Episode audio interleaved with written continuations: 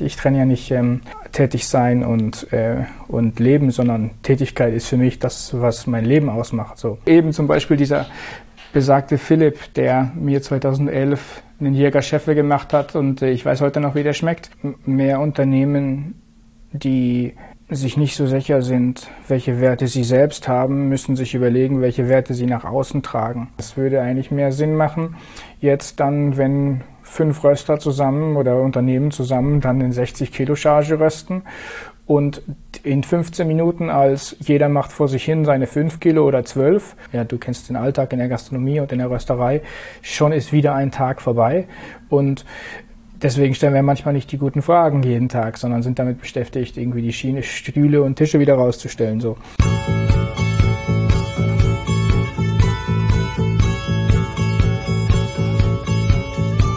Hallo ihr Lieben, herzlich willkommen zu einer neuen Episode des Kaffeesahne Podcast. Bevor ich euch meinen Gast vorstelle, möchte ich euch heute gerne von meinem Werbepartner für die aktuelle Folge erzählen. Nachhaltigkeit ist für uns alle ja ein großes Thema. Bei der Verpackung für unseren Kaffee hört es da aber gerne mal auf. Das liegt aus meiner eigenen Erfahrung vor allem auch daran, dass es gar nicht mal so einfach ist, gute Hersteller für die richtige Art der Verpackung zu finden. Pakiro ist der perfekte Verpackungspartner für Röstereien jeder Größe. Schon ab einer Auflage von 500 Stück könnt ihr euch voll bedruckte, individuelle Kaffeeverpackungen mit Top-Schutzeigenschaften gestalten. Und was Pakiro für mich von anderen Herstellern abhebt, ist folgendes. Sie verwenden für alle Verpackungsvarianten nachhaltige Materialien. Das heißt, dass sie entweder aus recyclingfähigem Material oder aus nachhaltig zertifiziertem Papier bestehen. Und die komplette Lieferkette liegt innerhalb der EU. Mein Favorit ist die transparente Toni, die dank innovativem Monokunststoff voll recycelbar ist. Meine Empfehlung für euch und eure Röstereien ist jetzt also, über pakiro.com slash Kaffeesahne könnt ihr euch ein kostenloses Musterpaket bestellen. Außerdem habe ich ein exklusives Angebot für euch als ErstkundInnen.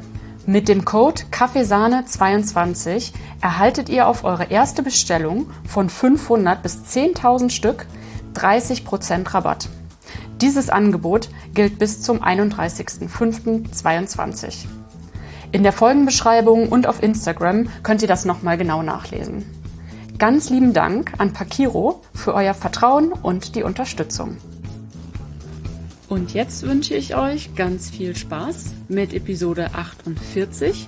Und nicht wundern, etwa die erste halbe Stunde haben wir live auf Instagram aufgenommen. Das könnt ihr euch da natürlich auch nochmal ganz ungeschnitten anschauen.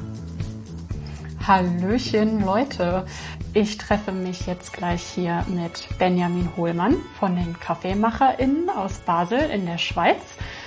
Ja, die äh, KaffeemacherInnen, die sind wahrscheinlich sehr vielen von euch ein Begriff. Ähm, da geht's äh, vor allem um YouTube und Tutorials und ähm, innerhalb der, äh, der Kaffeebranche tatsächlich auch sehr viel um Netzwerken und äh, Austausch. Und in den letzten zwei Jahren ähm, durfte ich ganz oft auch mal zu Gast sein ähm, bei, auf YouTube bei den KaffeemacherInnen. Und äh, deswegen dachte ich, es wird jetzt auch langsam nochmal Zeit für äh, einen Hohlmann im Kaffeesahne-Podcast. Den ähm, Felix hatten wir schon mal da. Der war in Episode 28 mein Gast. Und ähm, ja, heute machen wir dann Benjamin Hohlmann. Und äh, mal gucken, ob er schon äh, da das sieht ist. Gut aus. Ich glaube schon. Hallo Anna. Ja, hallo. Äh, schön, dass du äh, Zeit gefunden hast. Na super, also ich, ich freue mich sehr, dass ich bei dir sein darf. Ja, endlich mal auch noch mal was zurückgeben. ha. ah. äh, also ähm, ich habe dir das eben schon gesagt und die Leute, die zuschauen, die wissen das auch schon. Bei den Live-Sessions bin ich immer am Anfang ein bisschen äh, äh, nervös und dann ähm, verhaspel ich mich ein bisschen, aber das äh, kriegen wir bestimmt gleich hin. Wir äh, haben uns ja jetzt schon ein paar Mal unterhalten und äh, ich freue mich sehr darauf, äh, auch mal ein bisschen was über dich persönlich hier heute zu erfahren äh, und nicht nur über äh, Kaffeemaschinen und äh, Kaffee und YouTube zu sprechen. Und ähm, ja, aber vielleicht willst du einmal ganz kurz denen, die dich nicht kennen, erzählen, wer du bist und was ihr als Kaffeemacherin so treibt. Ganz kurz mal eben, Ganz was kurz. wir so treiben. Ja, nein, ich freue mich wirklich bei dir sein zu dürfen und jetzt ich glaube ich, dass wir dann in der nächsten anderthalb, in den nächsten anderthalb Stunden und in den nächsten 20 Minuten, die wir live sind, uns sicher beide richtig in Fahrt reden. Also ich freue mich auf die Zeit, mit dir hier Austausch zu haben und ja, in die verschiedenen Bereiche auch reinzuschauen. Und als KaffeemacherInnen sind wir ja tatsächlich entlang der gesamten Kaffeekette tätig und das ist sicher auch etwas, was uns wichtig ist, was wir von vornherein versucht haben, auf die Reihe zu kriegen oder uns als Ziel genommen haben. Und darauf haben wir hingearbeitet. Und tatsächlich ist das eben so. Wir haben eine kleine Kaffeefarm in Nicaragua, an der wir beteiligt sind. Wir rösten dann diesen Kaffee und anderen Kaffee, wenn er nach Basel kommt. Und wir schenken ihn in, unseren Gastronomien aus. Und das sind so unsere aktiven, operativen Felder.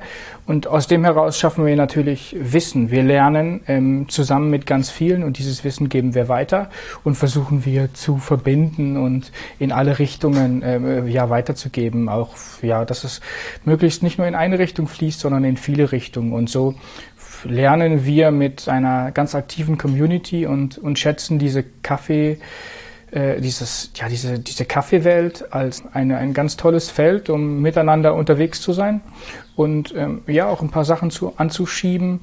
Und ich glaube, wir glauben, dass durch Austausch, durch Vernetzung, durch die Arbeit mit Qualität, aber auch durch die Schulung der eigenen Wahrnehmung eine bessere Ausgangsposition für viele entlang der Kette entstehen. Und das treibt uns ja. an und damit sind wir unterwegs. Und das sind so die, die Rahmen, Informationen. Genau, und wir sind in der Schweiz zu Hause, ähm, haben hier unser Mutterhaus und es gibt ein kleines, ähm, eine Zweigstelle in Deutschland und eben in Nicaragua. Ja, ja, also ähm, für mich zeichnet euch halt vor allem dieses, ähm, dieses Gemeinsame aus, also was du sagst, dass ihr halt, ähm, wenn irgendwie eine Frage da ist oder so, dass man euch immer äh, fragen kann. Ob es jetzt ähm, um Kaffee geht, aber auch um das, was ihr so auf äh, Social Media macht, wie ihr mit eurer Community umgeht und so weiter, dass ihr da immer sofort einfach äh, da seid und, äh, und auch helft.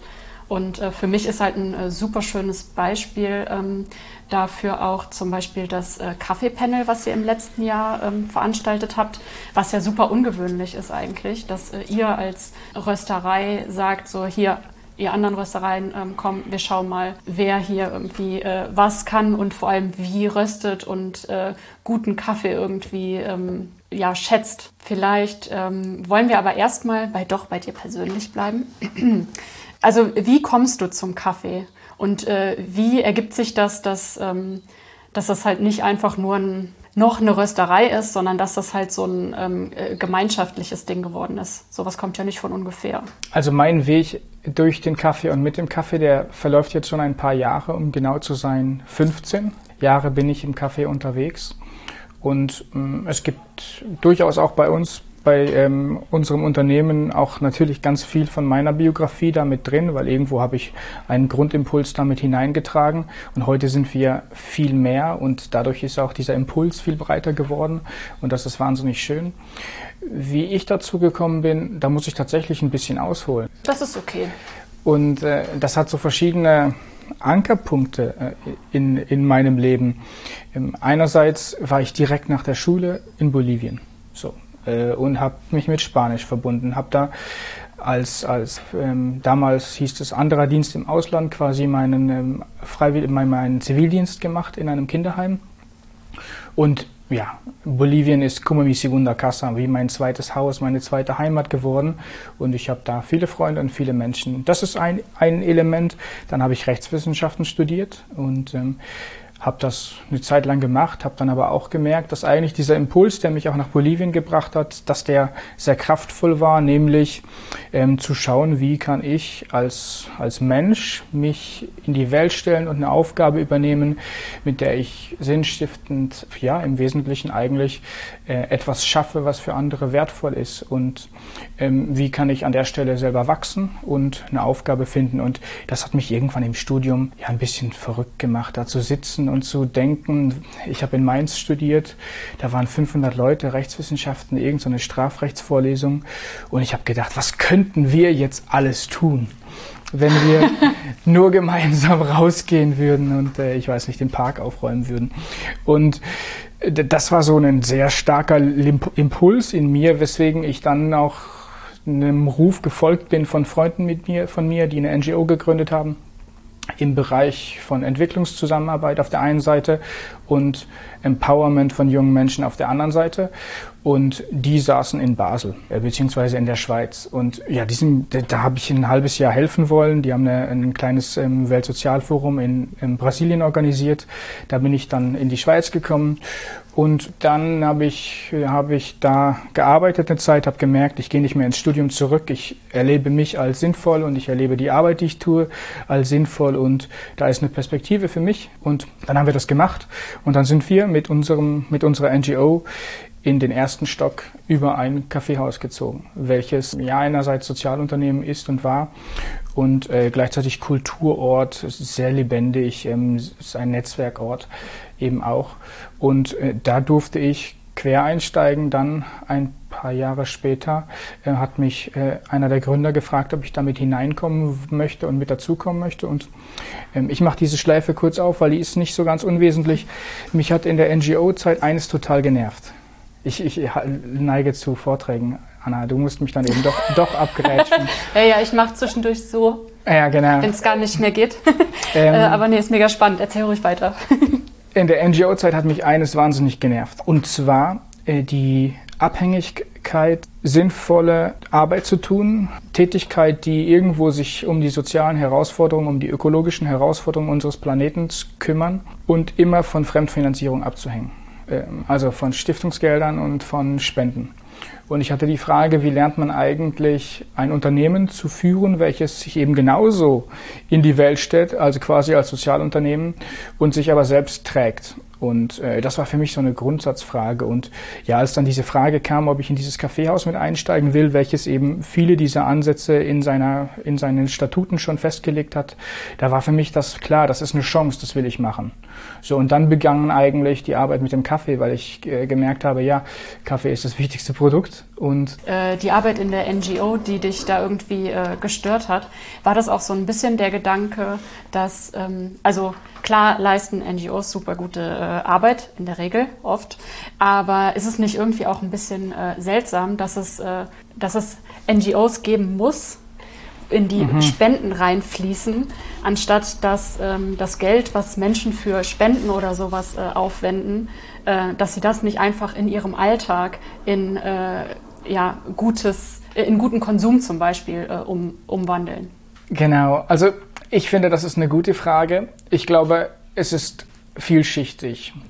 Ich denke, einerseits Total. haben wir natürlich durch Konsummöglichkeiten Gestaltung ähm, anzugehen. Ich glaube, wir brauchen aber auch natürlich NGOs, die an bestimmten Stellen gegensteuern, die einen Korrektiv bilden und äh, die einfach auch kraftvoll sind und ähm, ja, ein, ein, ich sag mal nochmal ein anderes Element in unsere Welt dazustellen. Ich glaube aber auf der anderen Seite, und das finde ich viel dramatischer, und das ist wie die Überleitung zu dem, was ich vorher gesagt habe, ich finde vor allem die Trennung zwischen NGOs tun was Gutes und Wirtschaft eben nicht, das finde ich viel problematischer. Ich sehe eigentlich die mhm. Verantwortung mhm. viel mehr in der Wirtschaft. Ich halte unser Bild von Wirtschaft insgesamt für hochproblematisch, welches in vielen ja, wenn man auf die, die schaut auf die Wirtschaft, schon alleine, wie wir Kredite vergeben. Es hat immer dieses Element von wachsen müssen. Es hat das Element von das Unternehmen im Prinzip, es muss irgendwie abschöpfen. Ähm, und es hat eigentlich viel zu wenig die Grundfrage mitgedacht oder die Grundfrage für mich von Unternehmertum ist, Herausforderungen unserer Zeit zu lösen, äh, Bedürfnisse anzugehen, sich damit zu beschäftigen und eben nicht abzuschöpfen, sondern in der Welt Mehrwert zu schaffen. Und äh, wenn wir äh, Unternehmen anders denken würden, so wie sie ursprünglich mal, also Unternehmertum oder Unternehmen sind ja entstanden, damit wir intelligente Lösungen finden, zum Beispiel dafür, wie wir Brot backen und damit du Brot backen kannst und damit du nicht, äh, äh, du, damit du das Brot Brot backen kannst, muss ich eben Mehl machen. Und so ähm, habe ich dann eben viel Mehl gemacht und du viel Brot gebacken. Und das ist ja clever, das hat ja Lösungen gebracht.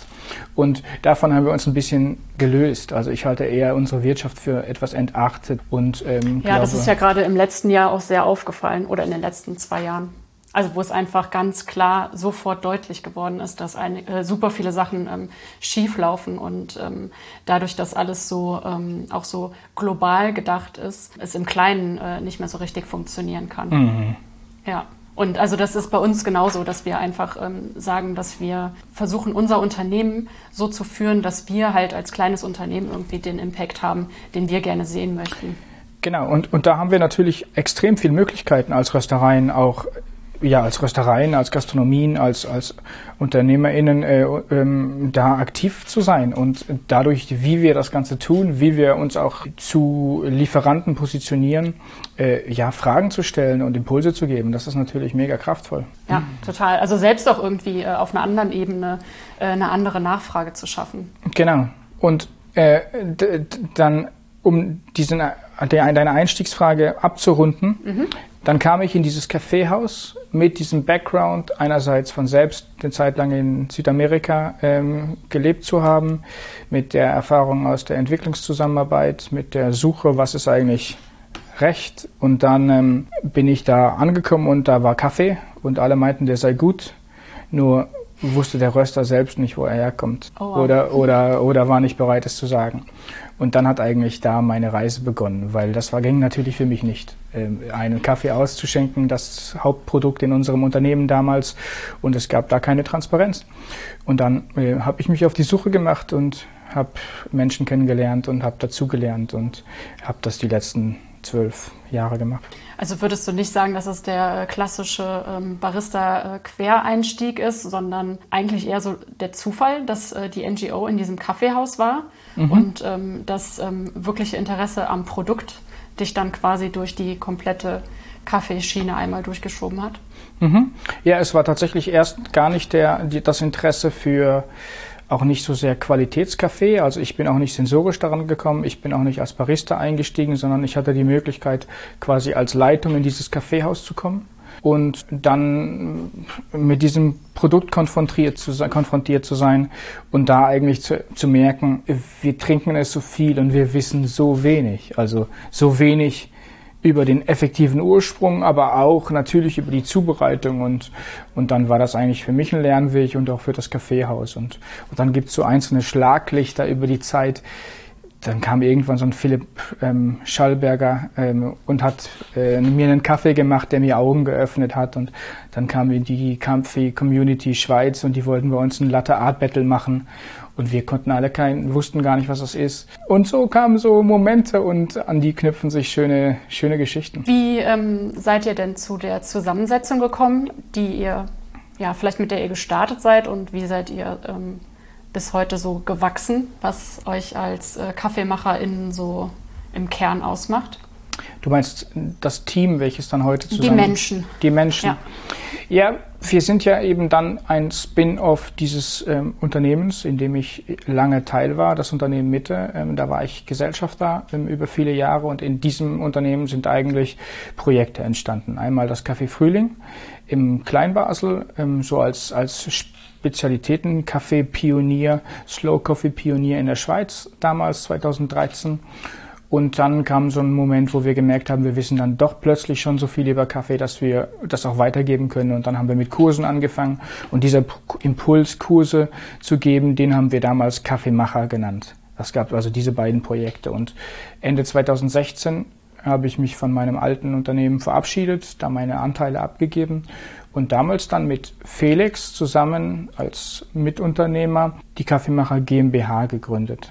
Und äh, da sind diese beiden Projekte Kaffee Schule und Kaffee Frühling mitgekommen und die Menschen, die dort gearbeitet haben. Und die Idee und die Vision war aber größer und die ist in Verbindung mit vielen dann um mich herum auch schon wie da gewesen. Oder da war ein Kreis von Menschen, die ich kannte, die ich geschätzt habe, mit denen ich es geliebt habe, in Projekten zusammenzuarbeiten. Und mein Traum war natürlich, dass die irgendwann alle mit mir zusammenarbeiten. Und die kamen dann alle sukzessive dazu, eben zum Beispiel dieser besagte Philipp, der mir 2011 einen Jäger Scheffel gemacht hat und äh, ich weiß heute noch, wie der schmeckt mit einer Aeropress.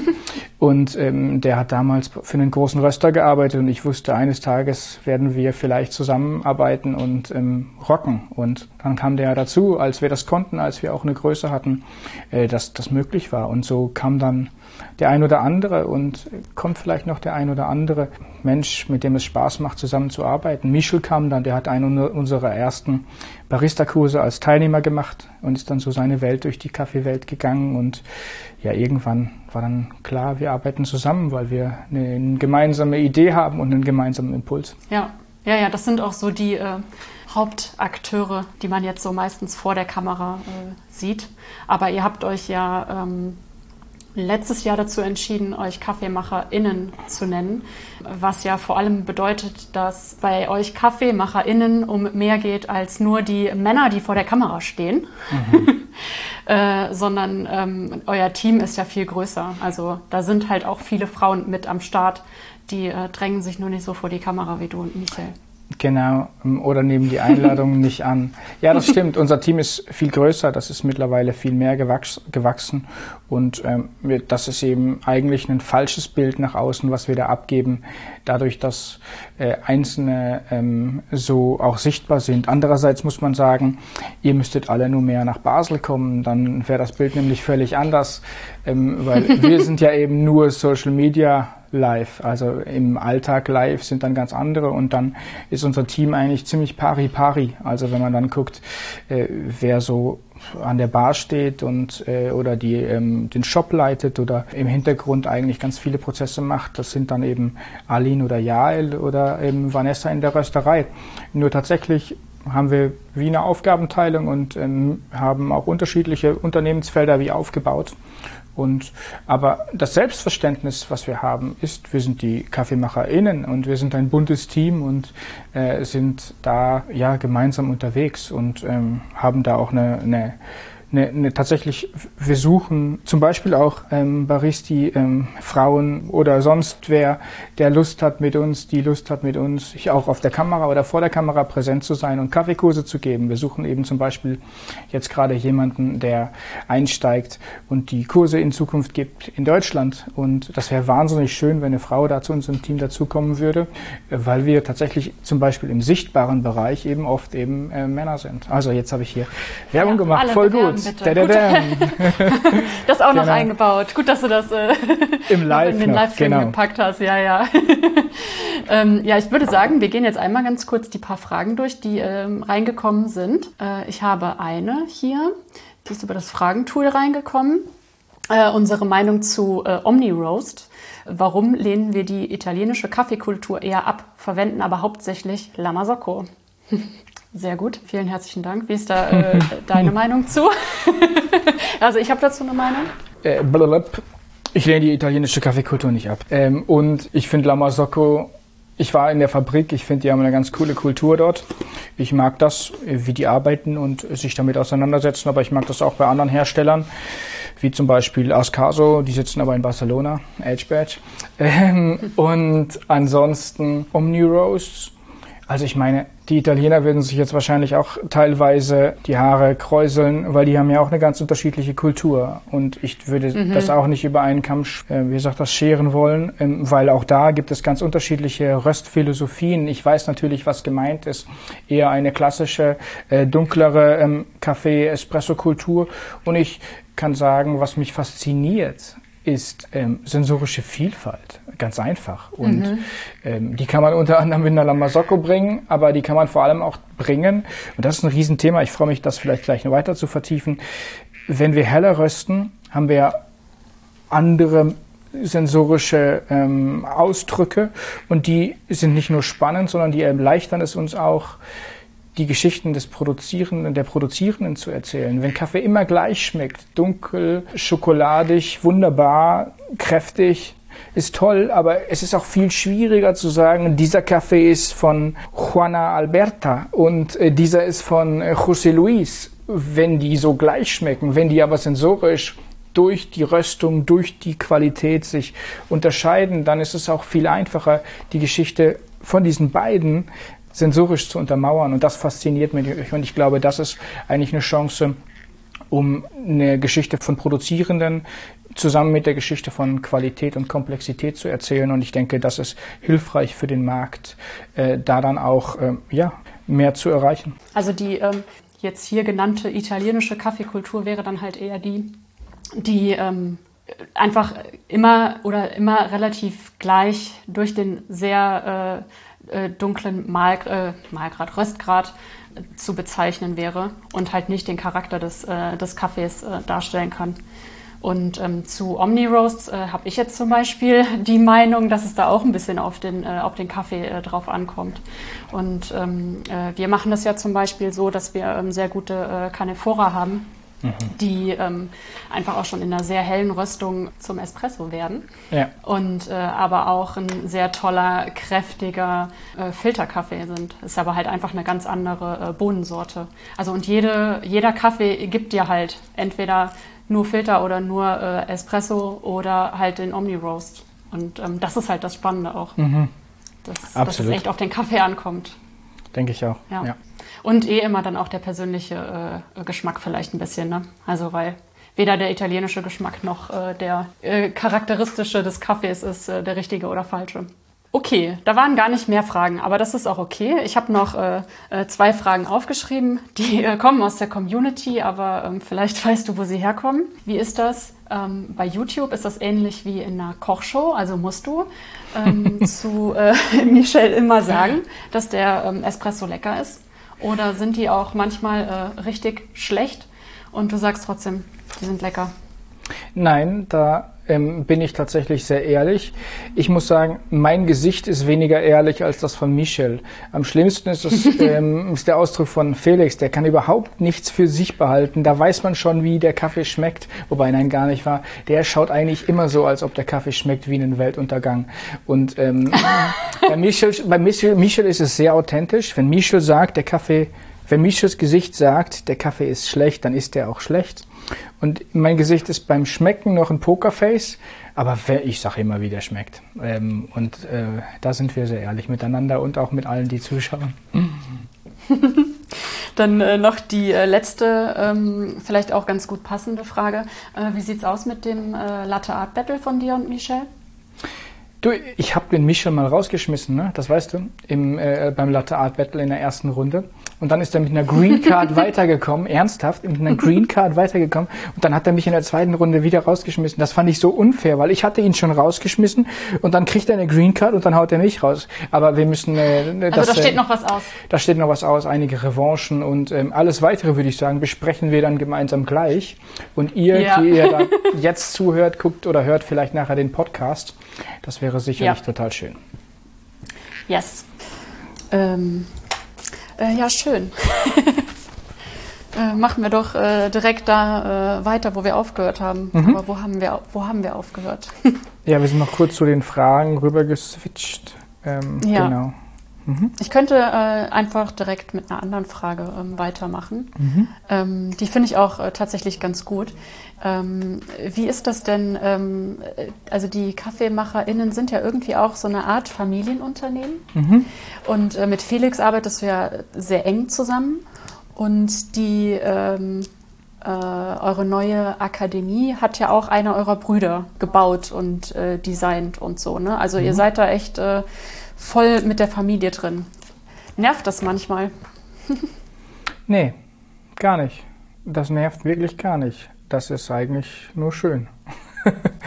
Tatsächlich kann ich das so einfach beantworten. Und wenn ich auf Felix schaue, dann muss ich sagen, der hat aus meinem Umfeld von Menschen damals noch in dem alten Unternehmen als erster am meisten eigentlich mit auch verstanden, was für Chancen im Kaffee sind und ist da dann hineingegangen und hat das für sich zu einem Thema gemacht, zu einem eigenen Thema und nicht ein Thema, weil auch mein Bruder, sondern weil es ihn fasziniert hat. Und so hat er seine ganz eigene Biografie im Kaffee geschrieben und die ist eben bunt und vielfältig und ja, hat, hat eine ganz eigene Kraft und so konnte er damals auch ähm, wichtige Aufgaben bei uns übernehmen und ähm, war an meiner Seite in einem Zeitpunkt, wo es in meinem Leben auch, äh, ja, das war so ein Scheitelpunkt. Also das war, hat auch viel Mut gebraucht, damals zu sagen, wir machen das jetzt ganz auf eigene Faust. Und er hat mir vertraut und äh, hat den Mut gehabt, mit mir diesen Schritt zu gehen. Also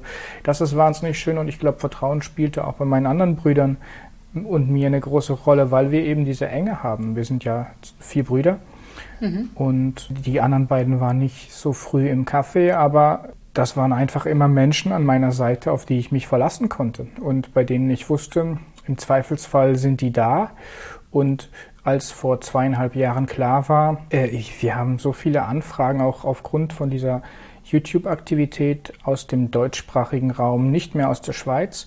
Und klar war, wie, unsere Gastronomien äh, durch Lockdowns und Co. geschlossen werden mussten. Und wir gemerkt haben, wir müssen eigentlich jetzt auch uns verwandeln als Unternehmen und brauchen da eine Möglichkeit, um in Deutschland Kaffee verschicken zu können.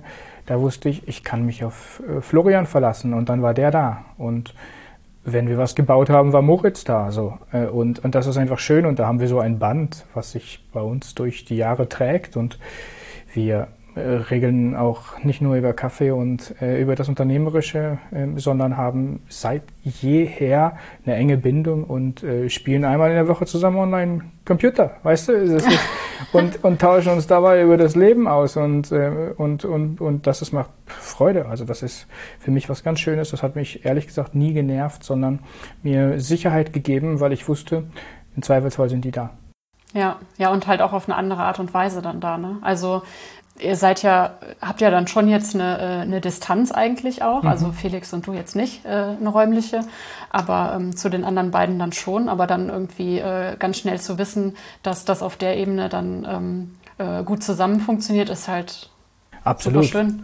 Und ja, also ich meine, eins muss man ja noch sagen, das wissen alle Menschen mit Geschwistern. Ich weiß natürlich, wo ihre Stärken sind, aber auch, wo ihre Schwächen sind und das wissen sie bei mir auch. Und äh, das ist ja wunderbar. Also wir müssen das nicht erst rausfinden miteinander, ja. sondern den Teil hatten wir die ersten 20 Jahre unseres Lebens und äh, jetzt habt ihr alles ausgemacht. können wir uns eigentlich auf die, die Stärken konzentrieren und auch unsere, unsere Schwächen gegenseitig kompensieren. Ja, also ihr seid alle vier involviert, ne? Ja. Mittlerweile sind wir alle vier involviert.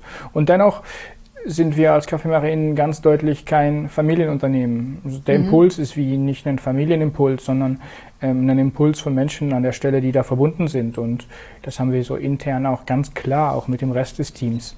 Da sind äh, einzelne äh, Menschen aus meiner Familie und aus, aus Freundeskreisen, wobei, ja, ich, ich, ich heute sagen muss, aber das ist noch ein anderes Thema, alle, alle Menschen, mit denen ich da zusammenarbeite, sind im weitesten Sinne auch der, das sind die Menschen, mit denen ich arbeite. Da trenne ich, ich trenne ja nicht ähm, tätig sein und, äh, und Leben, sondern Tätigkeit ist für mich das, was mein Leben ausmacht. So. Und äh, da bin ich mit den Menschen freundschaftlich verbunden, mit denen ich tätig bin. Und viele davon arbeiten in unserem Unternehmen, viele arbeiten woanders, aber die könnten auch bei uns arbeiten, sind aber jetzt gerade in Köln beschäftigt oder in Stuttgart, so, weißt du? Ähm, und mhm. so sind auch meine Brüder mit verbunden und tragen diesen Impuls, mit den wir als KaffeemacherInnen haben, aber der ist größer als ein, ein Interfam oder ein Familienimpuls. Der ist so in der Welt und da machen viele mit. Ja, super schön. Ja, was würdest du denn sagen, ähm, was für Werte ihr hauptsächlich als äh, KaffeemacherInnen nach außen tragt oder tragen wollt? Mhm. Ehrlich gesagt tragen wir vielleicht Werte nach außen, aber ich glaube, mehr Unternehmen, die sich nicht so sicher sind, welche Werte sie selbst haben, müssen sich überlegen, welche Werte sie nach außen tragen. Deswegen sage ich jetzt nicht einfach so so einen, so einen Marketingkatalog runter. Mhm. Wir stehen sicherlich für bestimmte Werte und für, für eine Haltung und möchten natürlich da auch mit andere inspirieren und mitnehmen oder einladen. Und gleichzeitig ist es wie nicht so ein Katalog, hier, das sind die Werte. Äh, so. Ja, ja. Mir ist wichtig. Das schreiben wir uns auf die Fahne. Das schreiben wir uns auf die Fahne, nein, genau.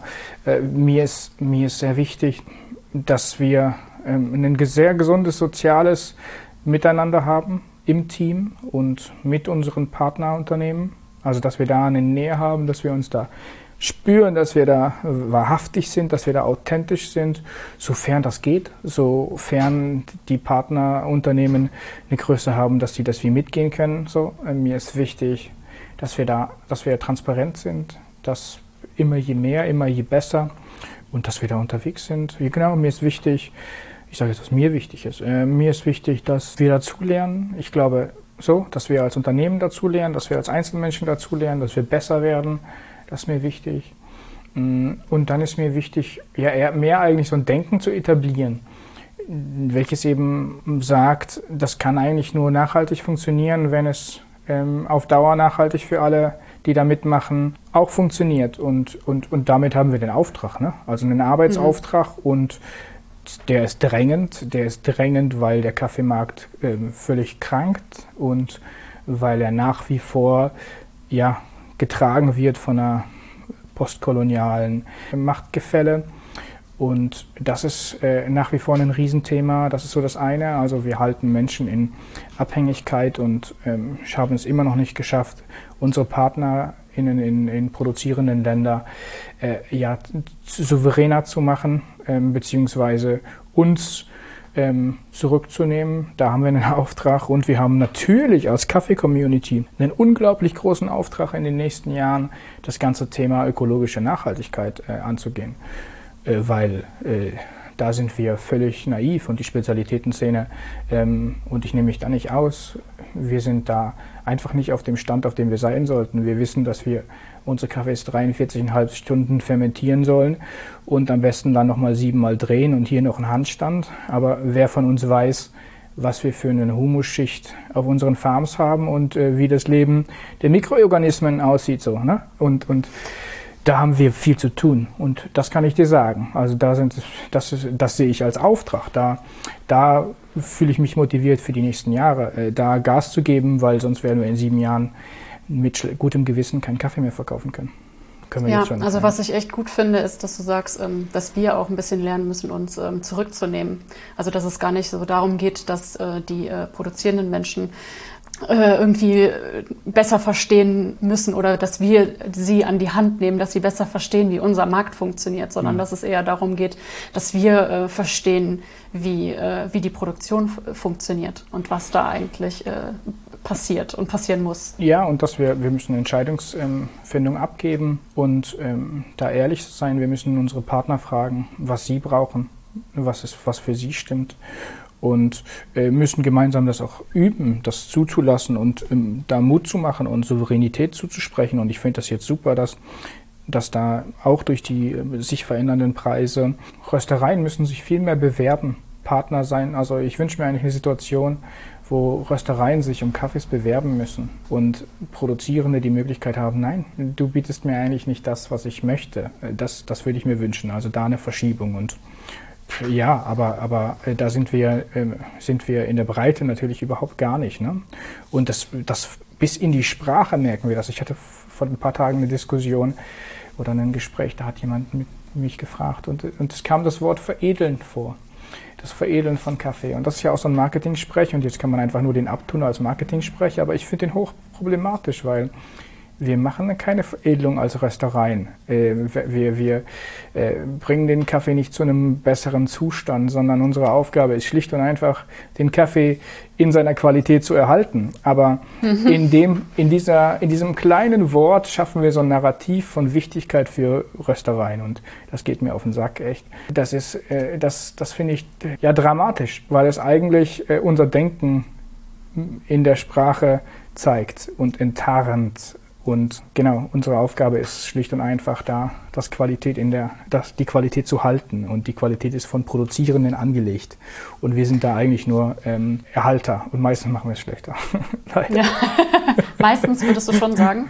Äh, obwohl ähm, es sich doch jetzt äh, sehr viel bewegt. Also ich meine, wir sind jetzt seit äh, Ende 2020 äh, am Markt und ähm, also ich kann alleine in Köln äh, nicht mehr an einer Hand abzählen, wie viele kleine Röstereien hier aufgeploppt sind. Hm. Ähm, und das siehst du ja über, überall. Ähm, findest du denn, dass das ein äh, Zeichen dafür ist, dass es sich verbessert? Oder macht es das vielleicht sogar eher ein bisschen ähm, problematischer? Na, insgesamt finde ich das gut, wobei ich auch sagen muss, das ist eine andere Art von Marketing und die ist eben auch nicht nur positiv. Also das heißt nicht, dass jeder Kleinröster, jede Kleinrösterin ähm, da direkt einen Wert oder einen wichtigen Impuls an der Stelle macht. Also klar, es wird näher, es wird transparenter im Prinzip, aber eben auch nicht, weil oft besetzt wird dann die Formulierung Direct Trade oder so besetzt und Alleine das finde ich schon wieder eine Katastrophe, weil äh, das so ablenkt von der Verantwortung des Rösters. Ich halte nicht äh, den Handel so sehr für ein Problem, sondern vor allem die Preisfindung am Ende der Kette und das sind die Röstereien. Also die sind aus meiner Sicht die Verantwortlichen und die ist wieder so eine Geschichte, so ein, so ein Narrativ. Ne? Ähm, dadurch, dass wir Direct Trade ähm, pushen als Formulierung, sagen wir eigentlich nicht der Röster, Röster ist das Problem, sondern der Handel, der Zwischenhandel. Mhm. So, äh, ne, äh, schieben irgendwie da die Verantwortung weiter. Dabei, wenn man ganz ehrlich ist, dann muss man doch sagen, dann müssen wir doch sagen, die großen Marge, Margen finden ähm, bei der Röstkaffeepreisgestaltung statt. Und ich, ich mache es mal an einem ganz plastischen Beispiel. Keine Ahnung, wie jetzt, was jetzt so ein Kilo Kaffee da im, im Lidl oder Aldi oder was auch immer kostet, aber sagen wir mal 10 Euro. Und die kaufen den Kaffee vielleicht für 2,50 Euro das Rohkaffee ein. So, da haben wir 25 Prozent ähm, Transparency.com ähm, oder Coffee, äh, die geben so eine, eine Größe ein, äh, an, die nennen sie RTO, Return to Origin. Mhm. Und die geben sie in Prozent an. Und äh, für 2,50 Euro auf 10 Euro sind 25 Prozent RTO. So. Und äh, jetzt kauft der ein oder andere Spezialitäten-Kaffeeröster für 10 Euro zwar den Kaffee ein, verkauft ihn aber für 40. Hat also auch 25 Prozent RTO ähm, wer macht denn jetzt wie eine gute Arbeit? Also auf jeden Fall sind die Prozesse bei Aldi und Lidl deutlich ähm, durchorganisierter. Die brauchen eben nur 7,50 Euro für Marketing, Marge und Co. Und äh, der ähm, Spezialitätenröster, der nimmt einfach 30 Euro mit. So, durch was rechtfertigt der das? Durch Veredeln, durch äh, Marketinggeschichte, durch Qualität, äh, durch eine enge Betreuung. Also ich finde, da, da können wir schon fragen, äh, was passiert da eigentlich? Also da wird schon viel drumherum noch gestrickt von uns allen in diesem Segment und ich finde, da müssen wir ähm, ehrlich hinschauen. Ja, und meinst du denn, ähm, dass es da ähm, hilft, dass wir eine ähm, ja, ziemlich enge äh, Community ja auch sind und uns viel austauschen? Oder meinst du eher, dass das ein Thema ist, wo wir alle doch noch mal ein bisschen näher rangehen könnten? Ja, ich finde, wo wir ehrlicher drüber, sein. Drüber ja. sprechen. Also vor allem, ähm, äh, was ich jetzt öfter schon auch gehört habe oder was ja irgendwie klar ist, ähm, es gibt ja auch ein paar Großhändler, die sehr gute Arbeit äh, leisten, was ja total, also ist ja legitim, ähm, wenn nicht sogar ähm, logisch, dass es Leute gibt, die sich darauf spezialisieren, Kaffee ja. zu importieren. Und wenn die irgendwie äh, die richtigen Werte haben und das ordentlich machen, mega gut. Und dass das dann halt quasi die sind, ähm, bei denen dann auch ähm, die Spezialitätenröstereien einkaufen, ist doch total super. Dann muss da nicht Direct Trade draufstehen, weil muss es halt auch nicht unbedingt sein. Ähm, aber wenn man dann halt sieht, dass, äh, dass ein Kaffee bei drei verschiedenen Röstereien auftaucht und bei drei Röstereien wirklich sehr, sehr unterschiedliche Preise äh, zu unterschiedlichen Preisen äh, verkauft wird, ist dann halt auch die Frage, äh, wo, das genau, äh, wo das genau hinfließt oder was da die Rechtfertigung für ist. Ja, genau, natürlich. Das ist, das ist sicherlich eine Frage. Und ich, ich finde, du hast gefragt eingangs, ob das gut ist, dass das so eine enge Szene ist. Ich glaube einerseits ja, weil wir eigentlich diskutieren könnten oder müssten oder sollten. Und gleichzeitig habe ich oft das Gefühl, dass sich die Bubble auch ganz gut selbst gefällt und äh, nicht so ganz ehrlich hinschaut und da mal schaut, ob sie eigentlich super optimiert die Röstereien aufstellt. Also wie eigentlich die Strukturen in den Röstereien sind und, und, und ob die Prozesse eigentlich sinnvoll sind und ob super klein dann eben tatsächlich, und das war ja deine vorhergehende Frage, ob das positiv ist, super klein, unter dem Blickwinkel von, wird Arbeit eigentlich sinnvoll organisiert, muss man sagen, nein, es würde eigentlich mehr Sinn machen, jetzt dann, wenn fünf Röster zusammen oder Unternehmen zusammen dann in 60 Kilo Charge rösten.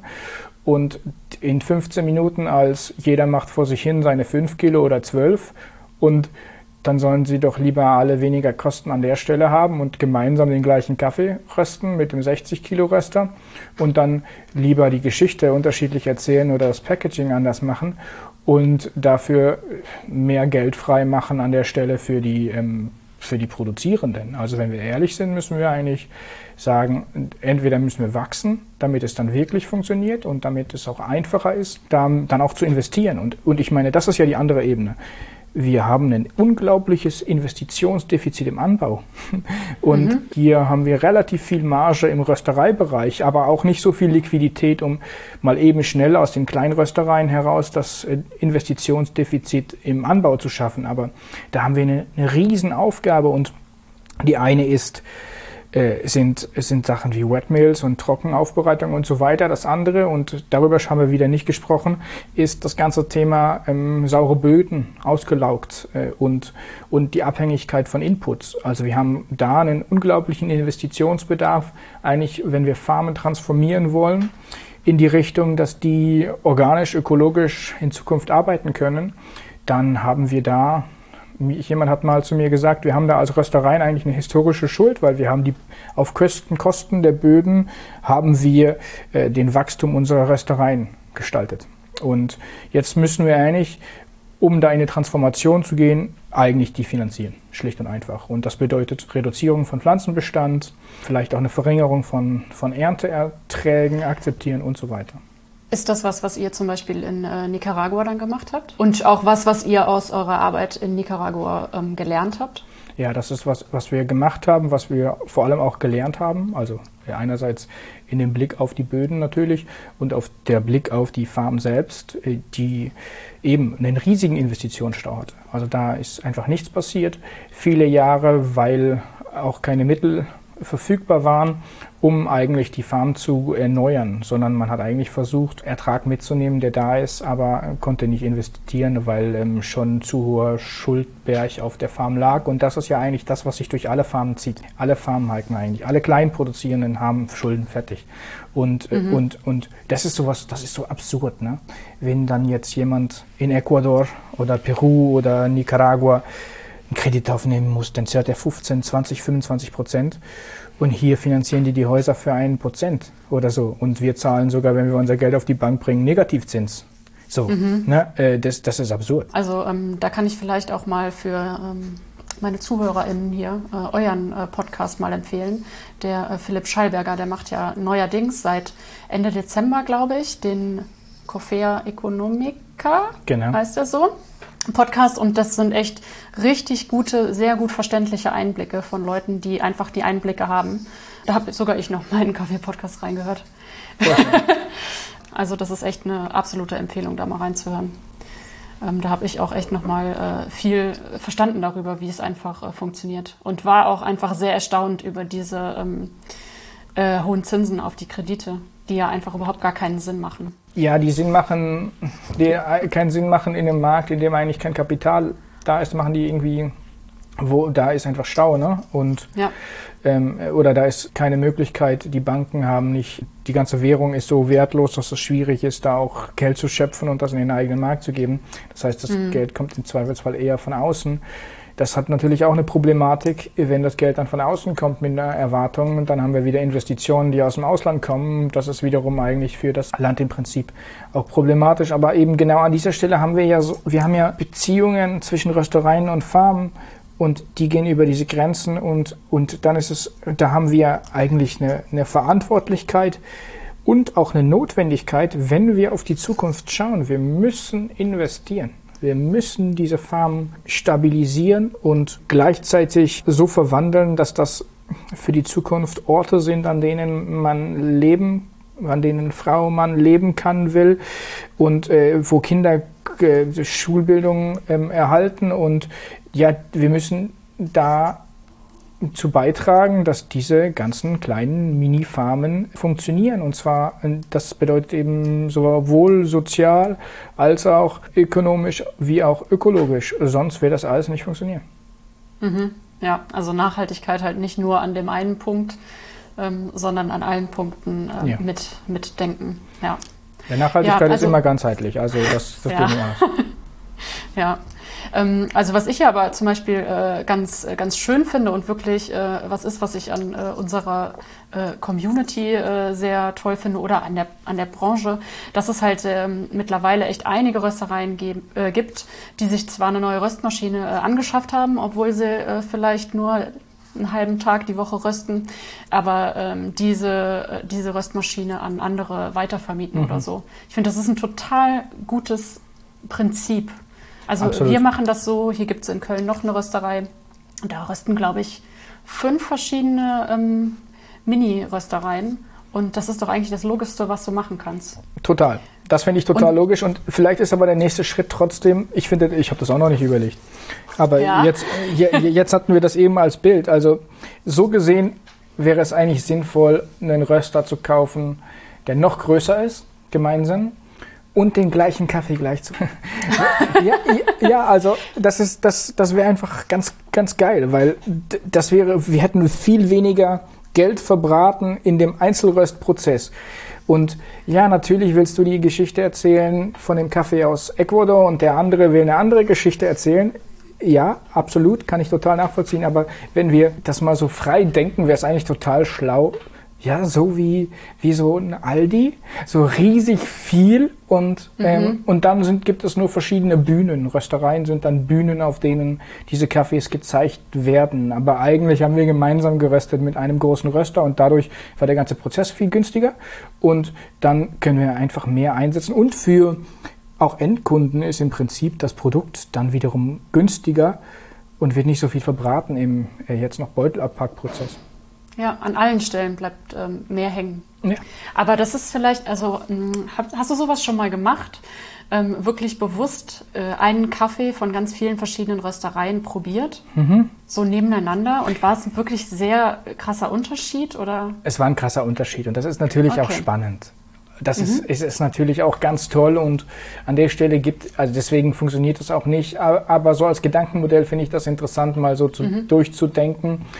Dennoch ist es natürlich trotzdem so, dass es zwar nicht veredelt wird, aber unterschiedliche Handschriften gibt, unterschiedliche Interessen. Es gibt auch unterschiedliche Kundensegmente, Kundinnensegmente, unterschiedliche Geschmäcker eben auch. Und, und deswegen geht es nicht nur einheitsbreit zu machen, aber so als, als Gedankenexperiment oder eigentlich, eigentlich auch nur als, als Brennglas, um aufzuzeigen, wo auch ein bisschen eine Schwierigkeit ist. Äh, da, da finde ich das interessant. Ja, voll. Ja, ja, ich bin auf jeden Fall auch angetan.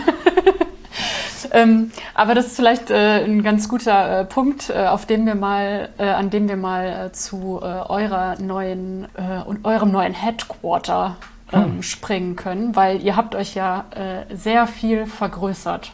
Also wir haben jetzt davon darüber gesprochen, dass eigentlich alle zusammen auf einer großen Röstmaschine rösten sollten. Bei euch ist es ja dann jetzt, äh, ist es ja jetzt dann anders. Ihr habt jetzt eine neue große Röstmaschine, aber ihr lastet die wahrscheinlich auch äh, schon ziemlich gut aus, oder? Ja, wir haben da jetzt tatsächlich noch Luft nach oben. Wir schaffen jetzt das, was wir vorher in fünf Tagen geröstet haben, mit relativem Anschlag in zwei Tagen zu rösten.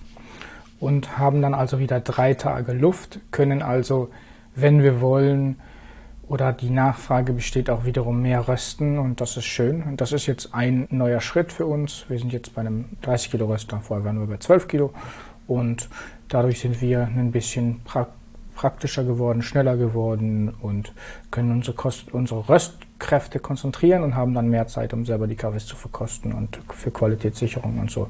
Das ist schön und das ist so ein Element und du sagst es richtig.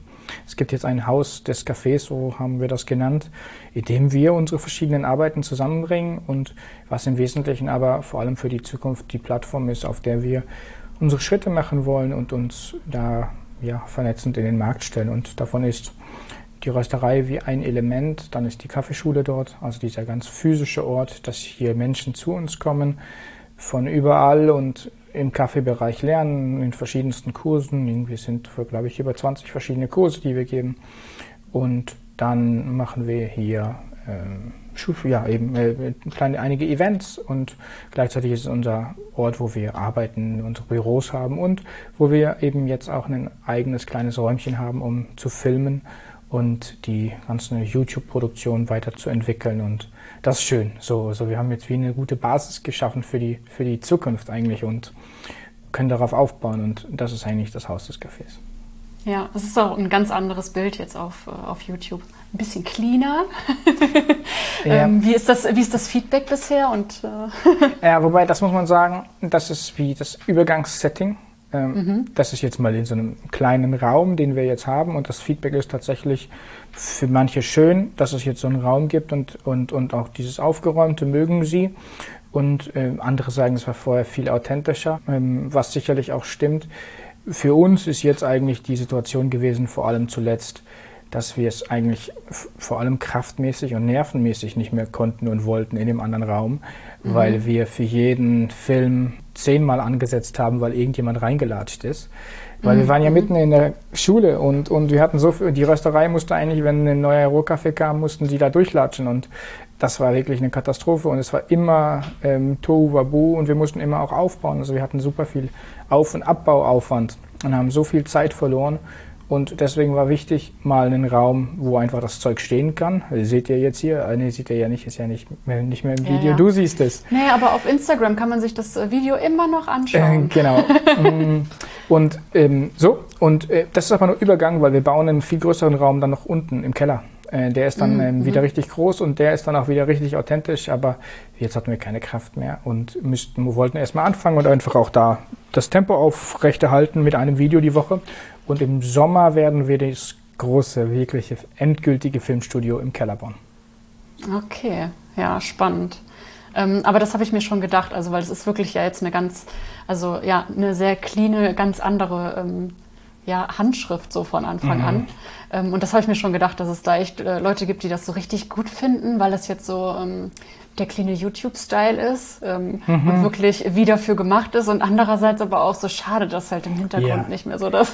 Genau. aber das macht ihr ja auch. Nee, ihr stellt euch ja dann schon manchmal auch einfach da. Ja, jetzt ist gerade, ich glaube, das nächste Video ist auch unten so, aber dann merkt man sofort wieder, es kommt wieder jemand rein und es ist direkt wieder laut. Deswegen müssen wir so ein Ja. Zwischending finden. Und ähm, jetzt auch da wieder, weißt du, am Ende bei den Filmen von YouTube ist mir nicht so wichtig, also ich schneide das Zeugs ja und, und mache das und mir ist nicht so wichtig, wie es aussieht. Mir ist wichtig, dass wir den Inhalt bringen. Es geht mir um den Inhalt. Ähm, und ja, das ist Hauptsache, das funktioniert. Und jetzt ist mal einfacher, das zu drehen und wir haben nicht mehr so viel ähm, Auf- und Abbaustress. Das ist schön.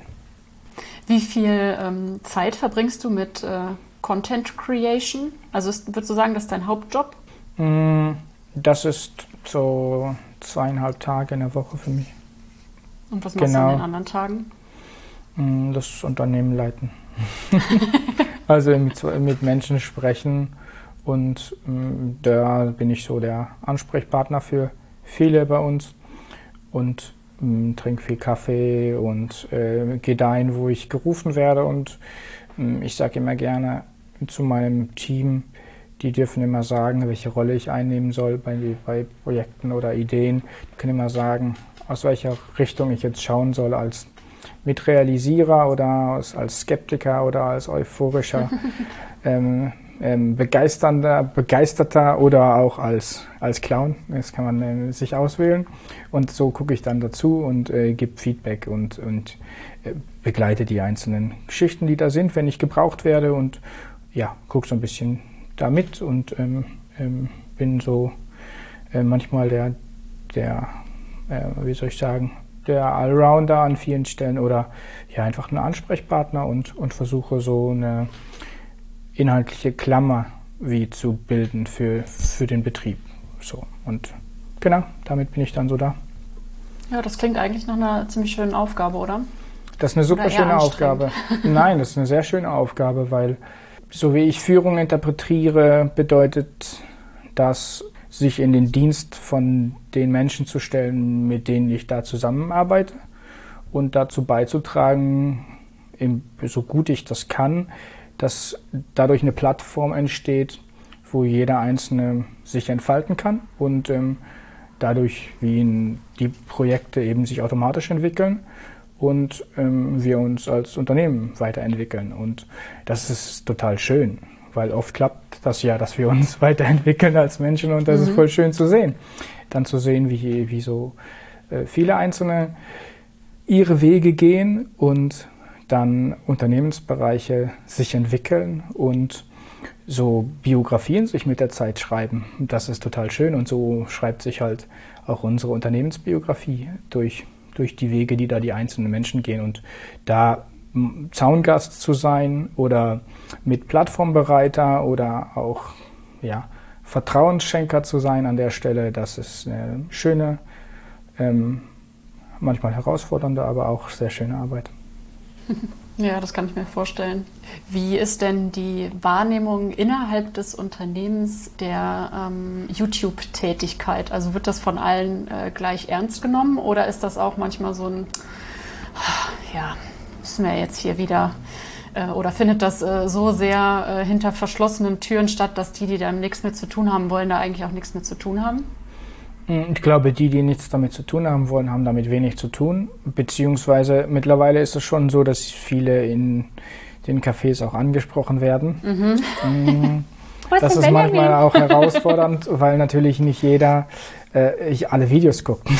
nein, natürlich nicht. Was? Ja, nein. ähm, und natürlich auch nicht jede Frage beantworten kann, die dann in, wir in einem Video uns in Tagen und Wochen oder vorher schon vorbereitet haben. Aber ich glaube, ich glaube insgesamt gibt es eine Wertschätzung für diese Arbeit, weil wir uns alle ähm, bewusst sind, dass das ein Weiterentwicklungsmotor für uns ist und, und vor allem dazu beiträgt, dass unsere Online-Shops auch sichtbar sind und eine Entwicklung nehmen und dadurch unser ganzes Unternehmen auch vorangetrieben wird und ja, wir auch ähm, recht safe durch die Pandemie gegangen sind. Ähm, und das ist ja auch noch, ja, wir sind eigentlich lange ein Gastronomieunternehmen schwerpunktmäßig gewesen, ne? 2019, das war das Jahr vor der Pandemie. Da war unser Umsatz in der, des Gesamtunternehmens zu 61 Prozent Gastronomie.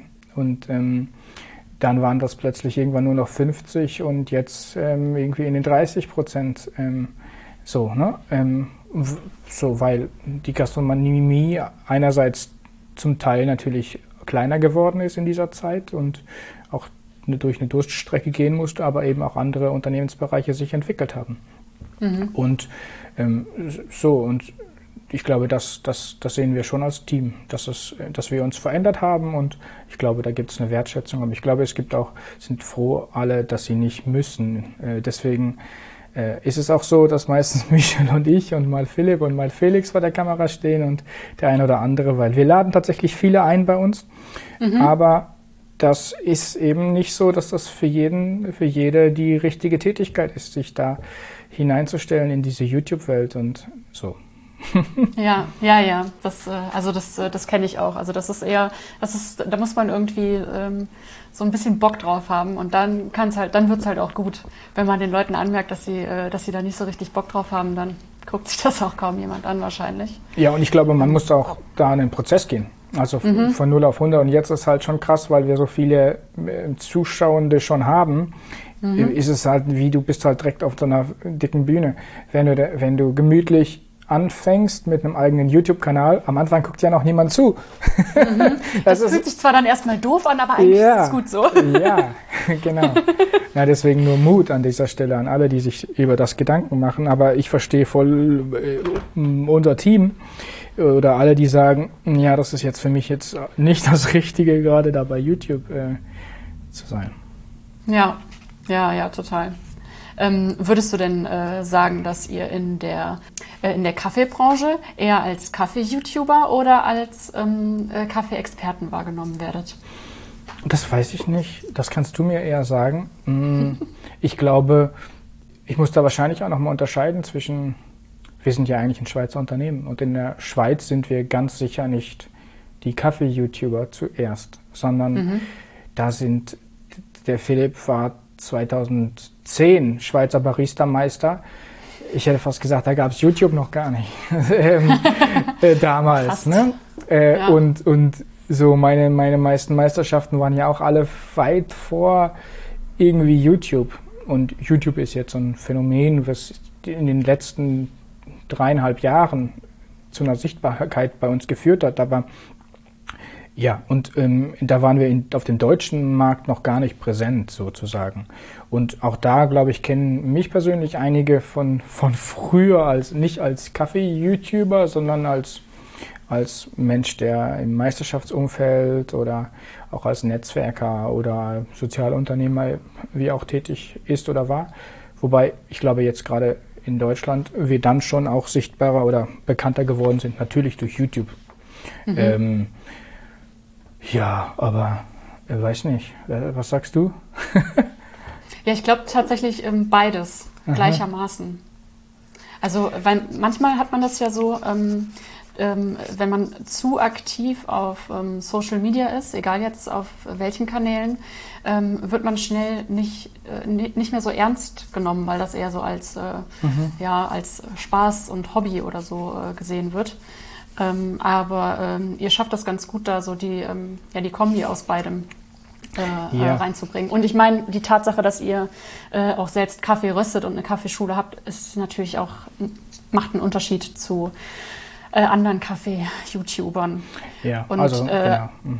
Ja, also und ich persönlich mache nämlich zum Beispiel jetzt gerade ähm, seit äh, so einem Jahr die, äh, die Erfahrung, dass ich äh, nicht mehr nur als Kaffee-Podcasterin ernst genommen werde oder wahrgenommen werde, sondern, als sondern dass, ja, dass die Leute jetzt auch checken, mhm. ähm, dass, äh, dass ich halt auch einen professionellen Hintergrund habe. Mhm. Und das war halt vorher nicht so sehr, weil da habe ich ja nicht viel ähm, sonst im Kaffeebereich gearbeitet. Und ja, das wobei, ändert sich jetzt schon sehr. Genau, und da vielleicht ist es für dich so wie in Köln, kannte dich aber trotzdem kannten dich viele Menschen als, als, als Kaffeemensch und als äh, Gastronomiefrau.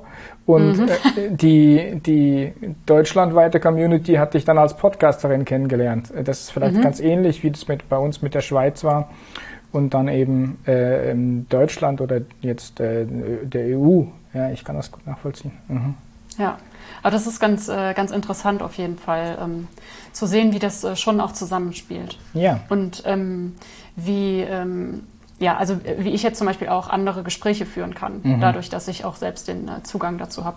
Mhm. Und ähm, euch nimmt man es ja auch natürlich ganz anders ab, mhm. weil ihr wirklich auf allen Ebenen mit Kaffee arbeitet. Ja, genau. Also eben bei uns ist, stand das, war das lange das Thema. Und ich glaube, ich glaube, ja, das ist, wir sind zuerst KaffeemacherInnen gewesen tatsächlich. Und damit, ich meine, Wahrscheinlich ist es bei James auch so. Ähm, James Hoffmann, der, ich meine, der war auch Barista, Meister und Co. und hat erst eine Rösterei gegründet und dennoch kennen ihn jetzt eine Million Menschen, natürlich nicht aus der Kaffeeszene, weil die nicht so groß ist, sondern den kennen die meisten eben als Kaffee-YouTuber. Aber eigentlich ist der für vor allem die engere Szene natürlich seit zehn Jahren eben, der war mit Philipp zusammen bei der Weltmeisterschaft damals. Ja. so, ne? Ähm, und jetzt sind sie beide YouTube-Stars. Jetzt sind sie, ja, genau, genau. so geht das. Ja. Und ähm, was steht ähm, für euch jetzt äh, so in den nächsten Monaten an? Was hält 2022 für euch bereit? Ah, wir, wir gehen jetzt voll crazy rein und ähm, wir haben ja letztes Jahr einen spannenden Prozess begonnen. Ähm, wir haben uns ja mit der Gemeinwohlökonomie beschäftigt und uns auch durch diesen Fragenkatalog der Gemeinwohl-Matrix gearbeitet und mhm. haben da ähm, ja unsere Bilanz erstellt. Und das ist ein ganz spannendes Tool, das kann ich allen nur empfehlen, das mal zu machen, weil es sehr viele gute Fragen stellt und eigentlich so eine Art Organisationsentwicklungstool sein kann, finde ich, gerade auch für, für KMU, aber auch für große Unternehmen oder kleinere Unternehmen und man sich ähm, Fragen stellen kann, die, die nicht so oft gestellt werden im Alltag, weil schon wieder, ja, du kennst den Alltag in der Gastronomie und in der Rösterei, schon ist wieder ein Tag vorbei und deswegen stellen wir manchmal nicht die guten Fragen jeden Tag, sondern sind damit beschäftigt, irgendwie die Schiene, Stühle und Tische wieder rauszustellen. So. Und dieser Prozess hat uns geholfen, da uns zu reflektieren und ich habe mit meinem Team festgestellt oder mein Team und wir haben festgestellt, dass wir in vielen Bereichen nicht da sind, wo wir sein wollen. Und zwar vor allem beim Thema Nachhaltigkeit. Äh, das hast du ja eben schon rausgehört. Da sind mir für mir ein paar Dinge, so wie Schuppen, wie heißt das? Von den äh, Augen. Doch, Schuppen von den Augen. Gefallen. Mhm, gar nicht mal so sehr nur im, im Kaffee-Röstbereich oder in der, im, im Anbau, da auch, sondern insgesamt. So, wo kommen eigentlich die ganzen Wagen her, die wir dann in den Markt bringen? Und mit welchen wie sind eigentlich die, die Arbeitssituationen in den Fabriken dann hier und dort. Das ähm, passt ja auch ähm, gut zu der Frage, die wir eben hatten ähm, mit, den, äh, äh, mit den Maschinen. Mhm. Es ist nämlich ja wirklich so, dass ähm, beim Kaffee ja wirklich alle immer darauf achten, dass da alles korrekt läuft, auf jeden Fall auf dem Papier. Mhm. Aber bei dem äh, Equipment ist es egal. Also da ist es echt eher so, was ist gerade der heiße Scheiß? Okay, alles klar, ähm, kaufe ich mir. Also nehme ich mich nicht aus, ne? Also ich habe auch einen neuen heißen Scheiß. Aber äh, genau, wo, kommt, wo kommen eigentlich die, äh, die Maschinen und Geräte und Wagen und Mühlen und so weiter her und wer steckt dahinter? Und jetzt du. Da haben wir uns vorgenommen, äh, genauer hinzuschauen für uns selbst mm, und haben Einkaufskriterien erstellt und wollen da in den Prozess gehen mit äh, den verschiedenen zuliefernden Unternehmen und auch das einbauen als Frage, als Testkriterien äh, tatsächlich in unsere YouTube-Videos mittelfristig mhm. und ähm, wirklich aufbereiten, aber was ist so der gesamte ähm, Emissionsabdruck entlang der Kaffeekette auch, also das heißt eben auch trotzdem auch beim Rohkaffee natürlich auf den Farmen, aber dann auch in der Gastronomie. Und zu dem Zweck werden wir unser Team erweitern, ähm, und zwar äh, mit ähm, Umwelttechnologen. Also das ist schon ähm, jetzt durch, am 1. April bauen wir da bei uns einen neuen Bereich auf und äh, versuchen dieses ganze Thema besser zu verstehen selber, äh, uns besser äh, ja, anzuschauen, zu gucken, wo wir alles, was wir alles schlecht machen und äh, wo wir uns verbessern können, möglichst schnell und dann den Weg zu gehen. Und dann wollen wir das als Wissen wiederum in der Community auch zur Verfügung stellen. Und das wird äh, uns sehr stark beschäftigen die nächsten Monate und Jahre. Also da werden wir uns sehr stark darauf konzentrieren und auch ähm, das, was wir an, an Mitteln erwirtschaften, wir, wir, sind, wir machen es ja so bei uns, wir zahlen Gewinne nicht aus, sondern lassen die im Unternehmen und darauf werden wir uns konzentrieren. Neben dieser gesamten Arbeit entlang der Kaffeekette werden wir darauf uns konzentrieren, da das ähm, aufzuarbeiten und dann auch eben zur Verfügung zu stellen, dass alle damit arbeiten können und relativ zügig für sich zum Beispiel schauen können, wo in meinem Café habe ich Probleme, wo in meiner Rösterei kann ich besser werden. Ja, mega spannend. Aber ähm, ich meine, dafür braucht man dann auch erstmal den Raum. und die äh, Ressourcen, um so weit zu gehen. Ja. Ähm, und das ist ja total schön, dass das ähm, äh, ja so nach und nach einfach alles entstehen kann. Also das ähm, ähm finde ich halt zum Beispiel auch, ähm, ja, was heißt bewundernswert, das ist ein großes Wort, ne? Aber ähm, finde ich halt gut, bei euch zu sehen, dass ihr quasi aus euch herauswachst und dass es nicht so ein, ihr habt wahrscheinlich schon sehr viele Sponsorings und sowas äh, äh, angeboten äh, bekommen, aber dass ihr da quasi äh, unabhängig bleibt das ist, glaube ich, ich glaube, das wissen auch äh, Maschinenhersteller und so zu schätzen. Ja. Ähm, wenn ihr da euer Feedback gebt, dass das nicht bezahlt ist. Ja. Oder so. Ja, genau. Mhm. Ähm, und was steht äh, für dich so dieses Jahr an? Für mich persönlich, mm, ich selbst, ich will an dieser Stelle auch, die ich gerade gesagt habe, viel noch lernen. Und das ist tatsächlich immer so. Mein, mein, meine Biografie ist mit dem auch verbunden, mit diesem Unternehmen, mit diesen Fragen. Also ich bin da total äh, neugierig, selber noch viel dazu zu lernen. Ich selbst werde dieses Jahr viel mehr, tatsächlich ist ein ähnlicher Bereich, aber ich habe ganz viel angefangen vorzuziehen. Das wird jetzt bald ausgesät im Beet und ich bin äh, da gespannt, was ich da mit äh, meinen beiden Töchtern alles aus unserem eigenen Garten äh, essen werde dieses Jahr. Wir haben ambitionierte Pläne und äh, das Jahr durchgeplant und werden da in die kleine Großproduktion eintreten. Darauf freue ich mich. Ich freue mich, dass ich im April endlich wieder einmal nach Nicaragua reisen kann. Darauf freue ich mich wahnsinnig. Das ist äh, jetzt schon drei Jahre her, dass ich dort war und das wird allerhöchste Zeit. Und ansonsten freue ich mich auf äh, das ein oder andere Projekt, was da kommt und ähm, die ein oder andere Begegnung, die da ansteht. Da sind, äh, sind ein paar, auf die ich mich sehr freue.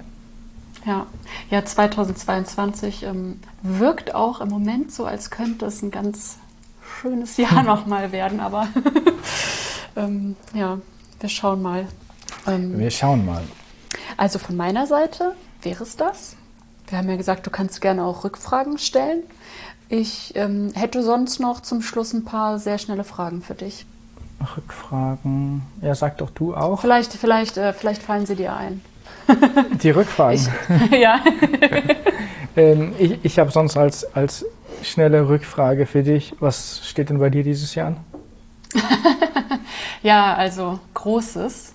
Ähm, wir, wir, stehen kurz vor der äh, Eröffnung unseres kleinen Kaffeeladens. Wir haben ja im äh, November, Dezember ein Crowdfunding gemacht mit Giovanna Café.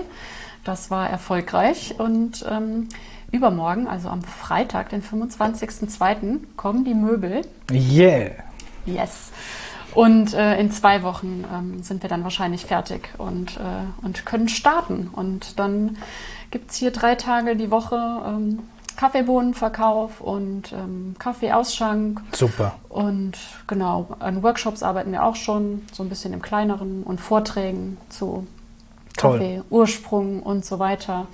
Ähm, und da stehen super viele schöne Sachen an. Also das äh, fühlt sich auch einfach alles so, ja, es passt einfach alles gut zusammen. Ja. Und genau, Podcasts sollen auch wieder regelmäßig. Ja, mega schön, dass du da ähm, wieder anziehst. Da freue ich mich total. Und ich freue mich auch schon ja. sehr dann, wenn ich dann durch Köln fahre, was ich ja tue, wenn ich Richtung, ähm, in Richtung unseres deutschen Standortes fahre, da im Ruhrgebiet, dann kreuze ich ja und die letzten Male habe ich schon gedacht, ah, wie blöd, es ist einfach jetzt nicht die Zeit, um hier Leute zu treffen, aber ich würde mm. so mhm. gern. Aber das nächste Mal, da äh, wäre das voll schön, dann machen wir doch sehr gerne ein Anna-Ben-Treffen und gleichzeitig vielleicht einen KaffeemacherInnen äh, Kaffeesahne-Podcast-Treffen und äh, vielleicht stoßen wir mit ja. ein paar Leuten an. Ja, ja, auf jeden Fall super gerne. Und wir sind ja, wie gesagt, in der, äh, in der Innenstadt. Also unsere Lage könnte nicht besser sein für genau solche Vorhaben. Tadam.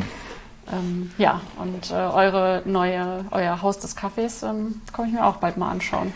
Darauf setze ich. Also, ja, das Gute ist ja, dass wir zu zweit sind und ähm, deswegen uns genauso Sachen äh, erlauben können. Und Gio war schon sein. da. Und nee, in, in der alten Akademie. In der alten. In der ja, alten. Ja. Hm. Ich war schon mal im Bahnhof. Na siehst du. Ja. Immerhin. ähm, ja gut, ich habe noch äh, sehr schnelle Fragen für dich. Also es sind entweder oder Fragen, mhm. ähm, die du sofort beantworten musst. Ähm, French Press oder Herdkocher? French Press. Washed oder Natural? Washed. Äh, Standard oder Experimente?